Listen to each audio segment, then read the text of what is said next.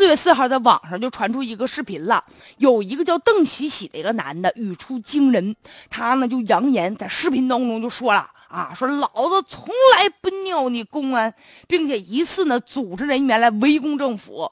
据说这个邓喜喜呢是时任山西省运城市新街村的党支部书记，他的大名叫做邓文涛，邓喜喜是他小名。那经过四月七号研究决定，因为他酒后散布不当的言论，造成了恶劣的影响，给予呢开除党籍的处分了。并且这个人现在目前纪检部门已经介入，而且已经撤销了他村党支部书记的职务了。目前实名举报他的这人是谁呢？他俩有纠葛，那是一个公司的法人，叫做梁永鹏的。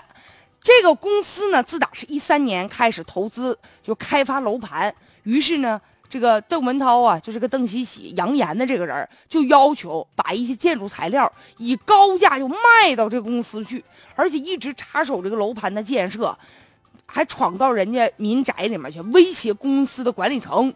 啊！威胁人家属，限制人身自由。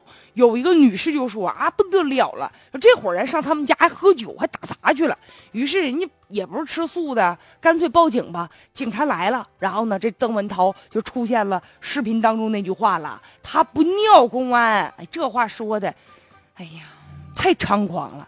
据说呀。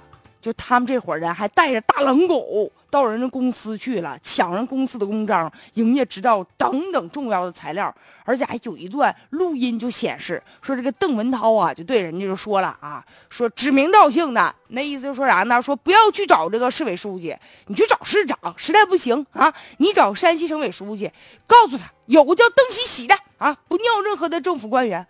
哎呦，现在呢，他还发微信告诉别人说能打倒他，早就把他打倒了。他也没有什么保护伞。你说他之所以语出狂言，现在就嚣张到这样的程度，很多人都在质疑他身后有没有人在给他撑腰，如此的藐视法律啊！